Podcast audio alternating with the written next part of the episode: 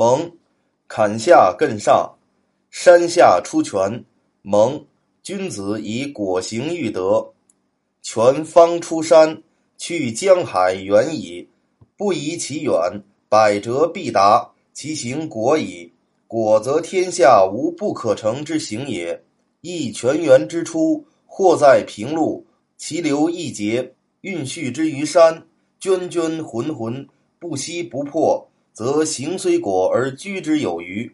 君子体思为养蒙，为发蒙，果欲相资，形成而德不愧，则善用蒙者也。